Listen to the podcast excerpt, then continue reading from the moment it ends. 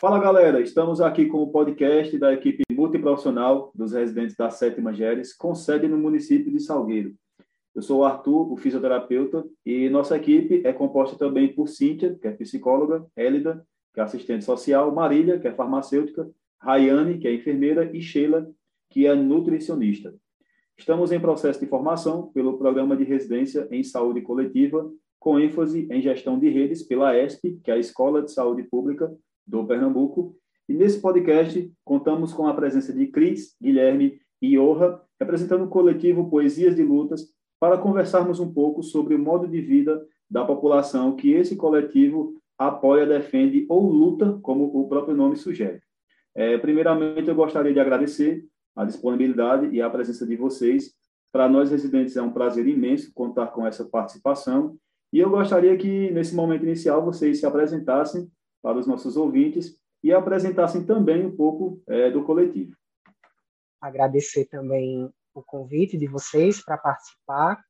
É, eu sou Guilherme Cavalcante, colaborador do Poesias de Luta aqui em Salgueiro, e estou acompanhado por duas amigas, colegas também do coletivo.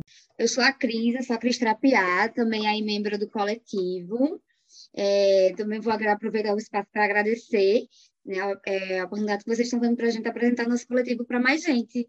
E aí, galera, gratidão por ter convocado a gente.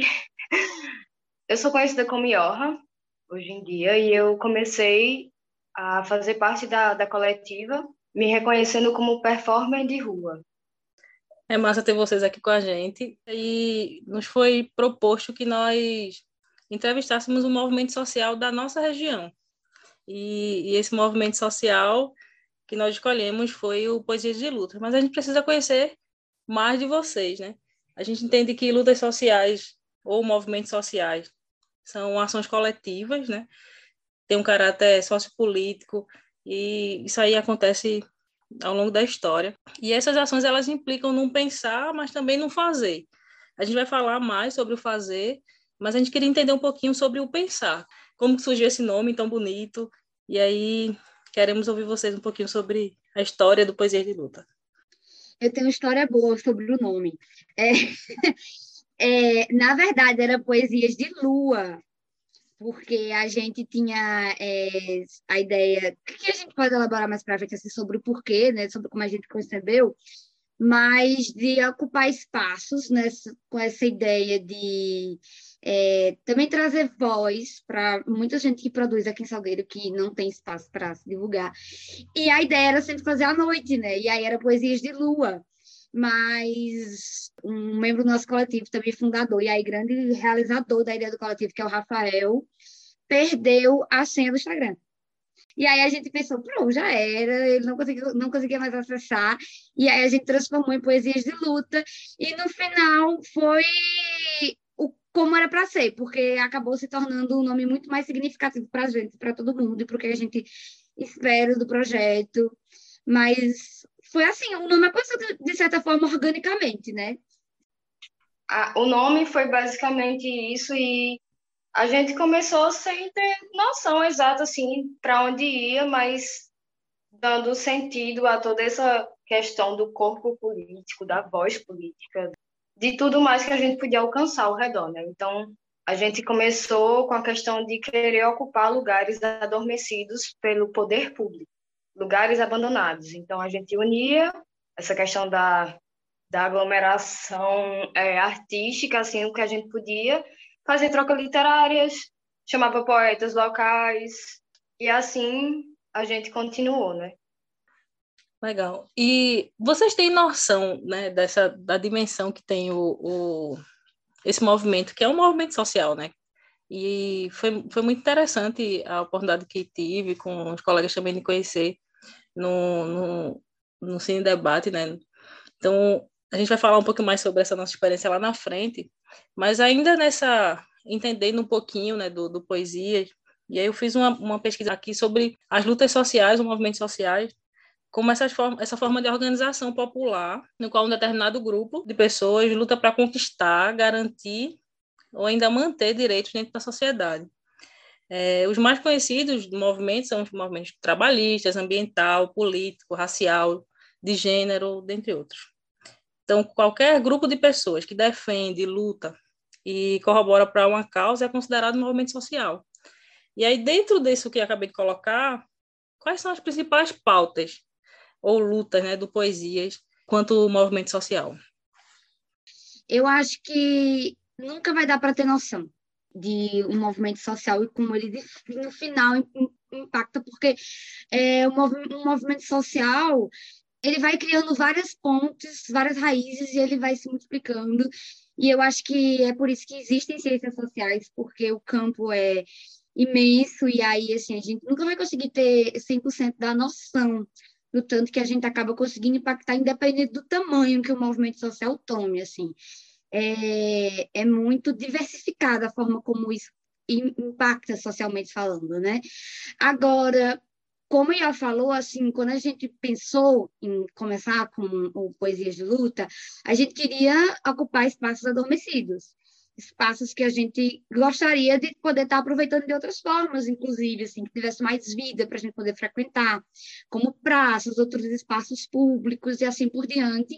E aí juntou com a ideia de a gente entender que em Salgueiro tem muitas pessoas que produzem arte e cultura, que querem se expressar de alguma forma, e pensar em juntar os dois ao mesmo tempo.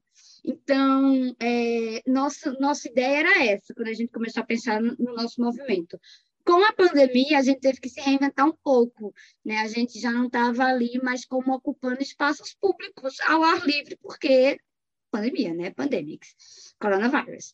E aí a gente começou a ver uma oportunidade para produzir lives e aí conseguir debater dos assuntos mais diversos, que a, que a maioria estão salvos lá na página do Poesia de Luto no Instagram. A gente falou sobre diversos tópicos com diversas pessoas.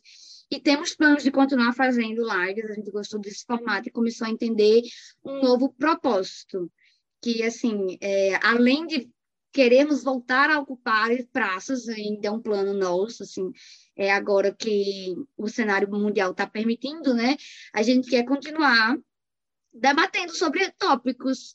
E como, por exemplo, aconteceu com o filme, né, com o Transnordestina, que foi uma oportunidade que a gente teve também de conversar sobre um outro tópico, de mostrar a realidade de uma pessoa trans salgueirense que mora num bairro da cidade, e a gente foi descobrindo que a gente começou com uma ideia e a gente foi se descobrindo, sabe, ao longo desse processo, e a gente pretende continuar descobrindo outras formas de, como o nome diz, encontrar formas de luta na poesia, entende? É, quando a gente é, é se agrupa enquanto coletivo, bem, eu acho que o principal papel, a principal intenção que apareceu é, no surgimento do Poesias foi também é, é, repensar um pouco do nosso contexto aqui, enquanto, enquanto habitantes de uma cidade interior, e que a gente sabe que cultura e arte é uma coisa que chega pouco para a gente, né? Porque, enfim, é uma coisa que está muito é, é, ainda centrada no, no, nas grandes cidades e a gente é, é, gostaria de impulsionar, de certa forma, também uma certa cena local e o pouco que chega de cultura aqui ainda está muito concentrado nesses espaços é, centrais, elitizados da cidade, né? Então, a gente é, é, viu essa necessidade de descentralizar esse olhar né, e dar voz, dar visibilidade a essas questões voltadas à periferia, a essas manifestações que não têm tanta visibilidade. A gente também tem essa questão de desmistificar o que é a cultura, é, desmistificar essa questão da, da consciência política no senso comum, de levar na linguagem do povo, para o povo entender. Então, é basicamente isso assim também. Bem, é, então, muito interessante, né? Todos esses pontos que vocês trouxeram. É, achei, gostei bastante de quando vocês falaram da origem, né, do, do coletivo, onde antigamente era poesias de lua e agora é poesias de luta, né? É, e a gente percebeu por essa história que, desde essa origem, vocês tiveram uma organização, né?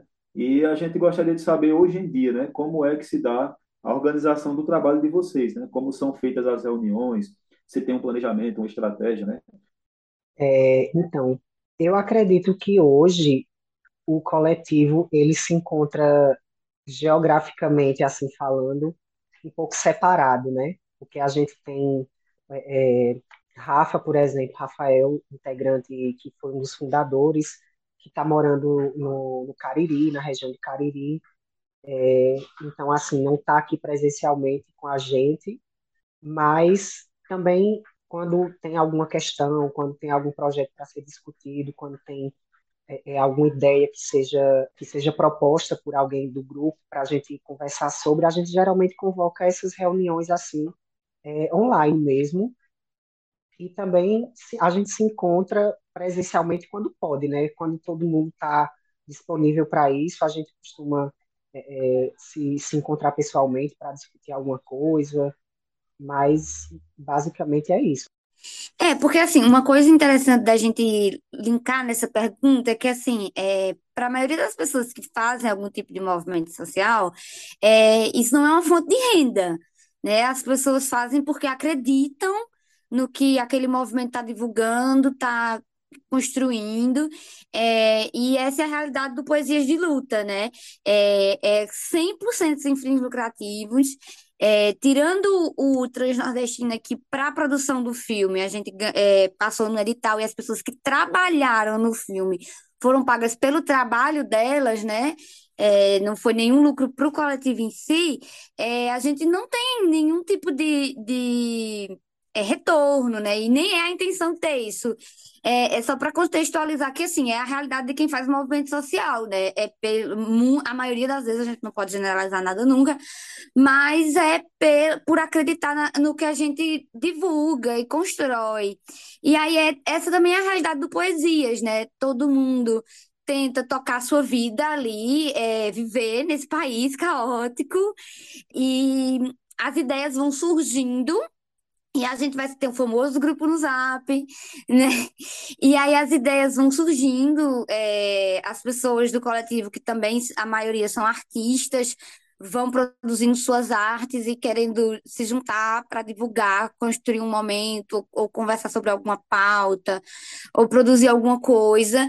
E aí a gente vai se organizando com as ferramentas que a gente tem à mão né, é, muito organicamente, o que a gente sabe que reflete a realidade da maioria dos movimentos, né, que tentam se organizar com o que tem disponível, sempre de forma muito orgânica, e o Poesia de Luto não é uma exceção. É bem interessante isso que foi colocado, né? Inclusive, é, acredito que vai se encaixar um pouco nesse próximo tópico, né? Que vai ser falado. É, onde, assim, atualmente a gente, a gente vê um esforço muito grande para que seja trabalhada a ideia de que a saúde ela não é só a ausência da doença, né?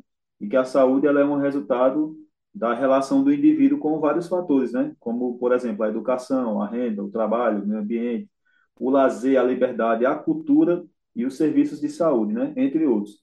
Então, é, tendo isso em consideração, gostaria que vocês falassem um pouco assim sobre a importância dessas lutas, né, dessas expressões culturais que vocês estão empenhados, já que a cultura ela tem essa relação próxima com algum desses fatores. E gostaria que vocês falassem um pouco mais também, né, se dentro desse município de Salgueiro ou dessa região, vocês têm apoio de algum órgão ou de algum setor nessas lutas.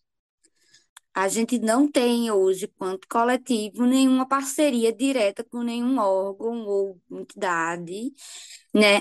Mas a gente sempre busca usar das ferramentas que estão à nossa disposição. Então, por exemplo, a gente já aconteceu, a gente vai fazer uma atividade então, se a gente sabe que existem recursos disponíveis na Secretaria de Cultura, por exemplo, a gente entra com os meios necessários para ter acesso a esses recursos, né? Então, nesse sentido, a gente não pode dizer que nunca utilizou de ferramentas estatais nesse sentido, né? E participar de editais também é uma realidade, a gente é, sempre está procurando se inscrever, participar e usar dos recursos que a gente tem disponível quanto cidadão inclusive, né? É, mas a gente não tem nenhuma parceria necessariamente fechada com nenhum órgão ou instituição, como por exemplo, a gente teve a atividade no Dia do Orgulho, né, que a gente foi convidado pela secretaria, e aí a gente fechou esse, essa parceria também com um evento, divulgou o filme e tal. Então, sempre que a gente tem a oportunidade de participar de um espaço, ou é, sabe que tem uma ferramenta disponível que a gente pode utilizar, a gente está utilizando, participando e ocupando, né? Mas a gente não tem necessariamente é, nada fechado com nenhum órgão específico, pessoa específica, seja jurídica ou física. E isso que você falou sobre a saúde é um fato, né? É, a gente entende a importância da cultura, da atividade social, da socialização, da ocupação quanto indivíduo para saúde coletiva, né? E Pensando mais voltado especificamente para a saúde, como eu falei, a gente tenta fazer algumas lives e manter debates vivos, que a gente espera que a gente possa fazer não só mais em espaços online, né, e consiga criar outros espaços também, é, em que a gente pensa, hoje, até hoje a gente não fez ainda, mas a gente pensa em trazer assuntos como, por exemplo, saúde mental, que é um tema que a gente está tentando fechar uma live aí no futuro com algum profissional da área, mas eu não vou dar spoiler porque não fechamos nada ainda. Complementando a, a fala de Cris, eu acho que, apesar de a gente não ter exatamente parceiros oficiais juntos ali do coletivo, mas a gente sempre está muito aberto a fazer parcerias e a esse tipo de troca, né, com outros órgãos, com outras associações que sejam. E a atividade que a gente teve no Dia do Orgulho, no, dia, no último dia 28 de junho, ela foi muito proveitosa, porque é, o convite surgiu da Secretaria de Desenvolvimento Social e a gente pôde trabalhar com a curadoria é, de filmes para realizar um cine-debate com a população. A gente tinha a intenção de exibir alguns filmes que tocassem nesse ponto da LGBTfobia, de todas essas questões, da importância do mês do orgulho, da importância de existir. Então, foi uma, uma atividade é, é muito proveitosa nesse sentido, porque a gente pôde não levar só o transnordestino para ser exibido para as pessoas, que acredito que muitas pessoas do público que estavam presentes ainda não tinham visto o filme ou sequer sabiam da existência, mas também, é, é, após as sessões de, de, dos curtas, a gente poder conversar com todo mundo, pautar essas questões, falar sobre respeito, sobre igualdade e tudo mais, e, e foi uma parceria que deu certo e que a gente espera que futuramente outros órgãos possam nos procurar para realizar esse tipo de, de, de atividade. Chamem, podem chamar, chama, chama, chama sempre. A gente vem, a gente sempre vem, pode chamar. É, Cris fez uma fala bem importante em relação à realidade do que acontece agora, e é uma coisa que se estende, né? É, é histórico, essa, é histórica essa questão dessa repetição da história de os coleti as coletivas e os movimentos que têm essa fala política através de demonstrações, demonstrações artísticas, mas eu acredito que a gente pode começar a quebrar algo que se repete na história. Eu estou me referindo assim, a, a gente não ter que usar resto, nem tipo lixo, coisas para poder fazer algo. A gente merece ganhar, como qualquer pessoa que vive no mundo capitalista, usar do sistema para quebrar o sistema. É basicamente isso, sim. A questão da saúde é, é nesse sentido, é começar de dentro, começar a militar a respeito disso.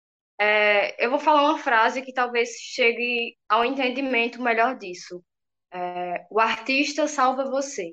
Quem salva o artista? Né? Então, quem é que salva esses movimentos? Quem é que faz com que ele não se mova apenas sobrevivendo, mas sim expandindo, né?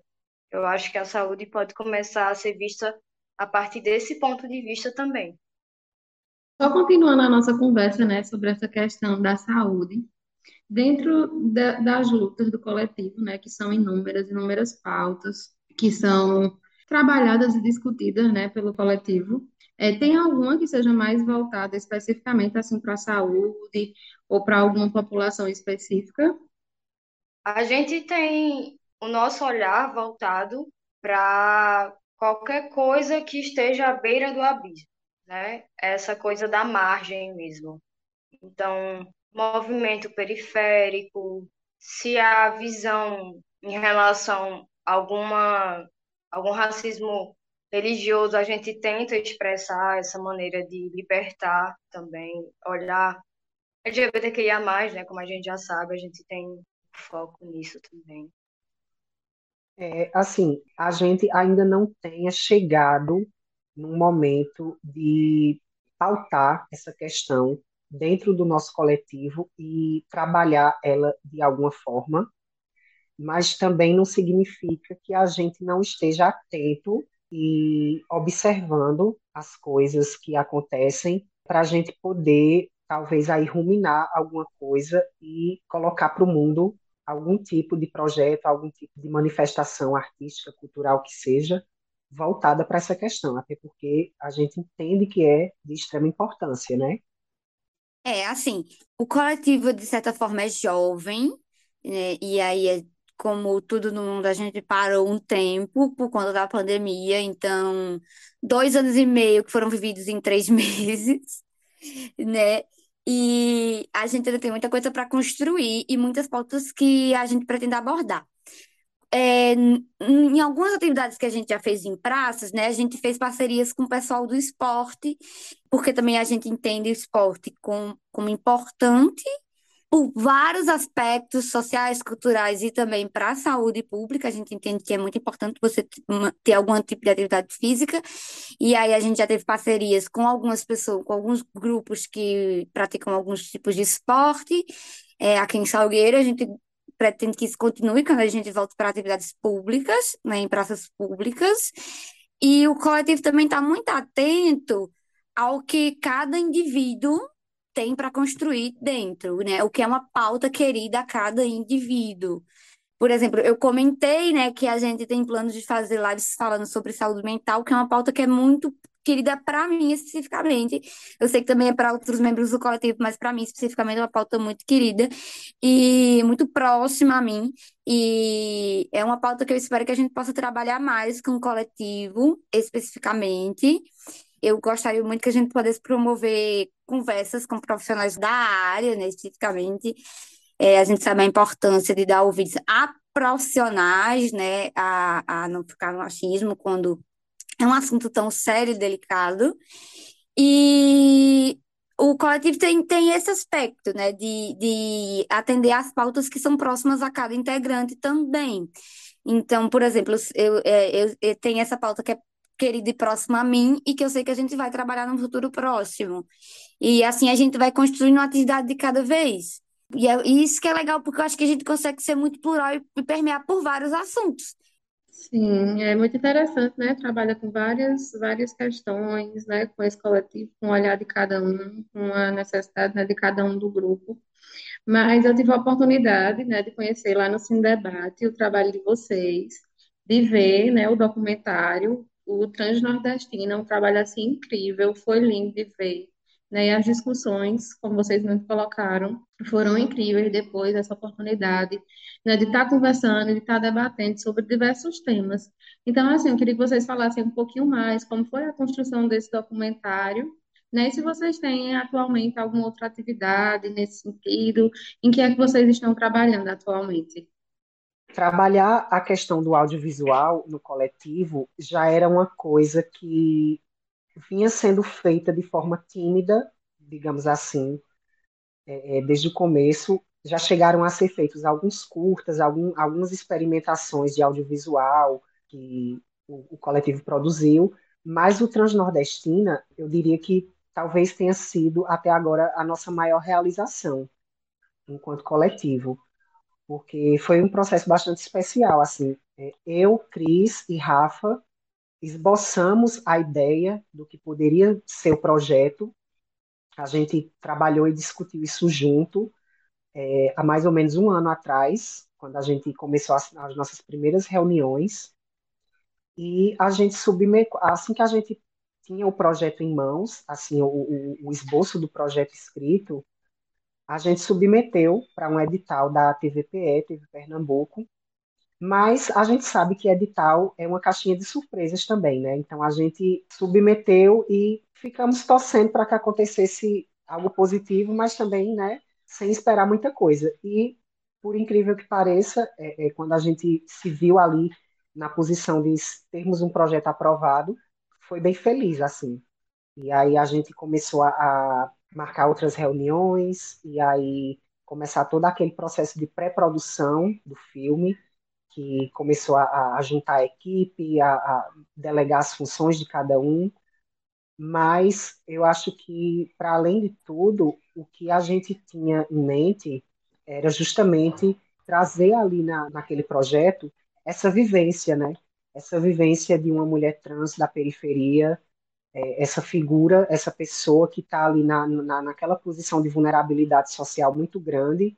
A gente sabe das estatísticas, né? O, o, a gente é o país que mais, com, com números recordes de, de é, violências, principalmente contra pessoas trans, e a gente sentia que esse projeto ia ser muito importante, né, para a gente. E aí, quando foi mais ou menos em meados de agosto, vai fazer um ano agora, a gente fez as gravações e logo em seguida começou a parte de finalização, pós-produção do filme. E aí foi muito é, é bonito ver aquele filme ser lançado, ficar pronto, né? Um filme produzido aqui em Salgueiro pelo nosso coletivo. Nosso coletivo também ele é composto quase que totalmente por pessoas LGBTQIA+, então isso para a gente também é muito significativo. E a gente espera que o Transnordestino ainda possa ecoar é, por muito tempo. A gente acha que o projeto tem sua força. É, a gente já inscreveu e, e submeteu ele para vários festivais também, mostras é, pelo Brasil. Inclusive, ele foi exibido até numa, num festival internacional também. E é isso, assim, a gente é, fica feliz que ele possa ir aí seguindo essa repercussão e que a gente também possa usar isso de combustível para futuramente escrever novos projetos, cozinhar ideias novas assim e, se for possível, a gente ter os meios de produção para que a gente possa realizar essas coisas também. É, teve algo que a gente não conseguiu é, levar às mídias, mas a coletiva também, como o Gui falou, participou de festivais internacionais, né? A nível mundial, e a gente ficou a nível mundial através de uma produção audiovisual que se deu nesse momento de pandemia e essa coisa de se reestruturar, se relocalizar, redimensionar. E como a gente não podia ocupar os lugares fisicamente com o público, a gente começou a fazer alguns vídeos. Então eu fiz alguns vídeos caseiros mesmo. E a Rafael, que ela é sempre essa, né, de estar tá jogando edital e joga, acredita muito na gente. Joga a gente em tudo que é lugar, assim. E eu tomei um sujo, assim, quando ela veio falar que estávamos concorrendo com a Alemanha, com a França e Estados Unidos e vários países. E com atores globais nesse festival. E a gente ficou em quinto lugar, sem ajuda de, basicamente assim, sem ajuda de mídia, porque, claro que quem estava à frente, quem era global, conseguiu muito, muito mais alcançar, assim, um alcance muito maior. E é isso. Eu acho que é uma coisa que foi importante também, só que a gente não teve a oportunidade de expandir isso. Mas o transnordestino realmente fica como essa materialização do que a gente de repente queria alcançar e já alcançou.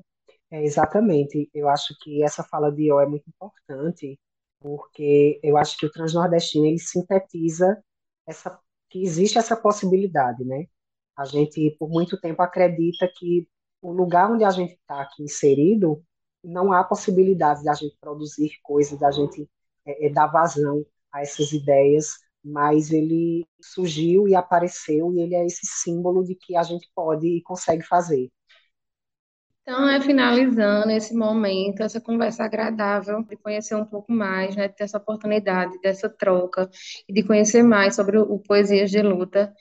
A gente queria, né, enquanto residentes, agradecer mais uma vez a disponibilidade de vocês, de estar aqui, né, nesse momento, conversando e disposto a trocar com a gente conhecimento, informações. Então, só queria mais uma vez agradecer, deixar esse espaço aberto para vocês estarem colocando alguma coisa, mais alguma questão, alguma mensagem que vocês queiram deixar.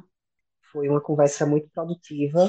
Obrigadão pelo convite, né? E a gente pede que as pessoas que quiserem procurar qualquer informação sobre o coletivo podem seguir lá no Instagram, o arroba Poesias de Luta, é o perfil onde a gente costuma sempre estar alimentando com alguma novidade, alguma coisa, qualquer evento que possa acontecer que a gente esteja participando. E é isso, brigadão.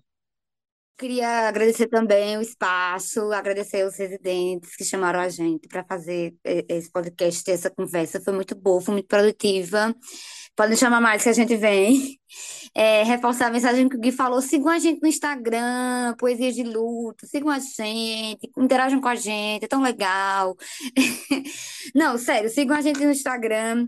É, se vocês quiserem construir junto, é, estão aí, querem encontrar um coletivo para construir junto com vocês, podem mandar mensagem, procurem a gente. Quer chamar a gente para fazer atividade, para a gente debater um tema legal, importante, ou construir alguma uma, outra atividade?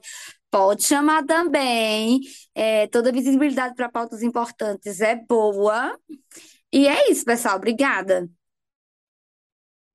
É isso, galera. Muita gratidão, porque vocês também estão ajudando a, a expandir, né, com essa ideia boa de juntar, de dar voz, de dar visibilidade. Muito obrigada, de verdade.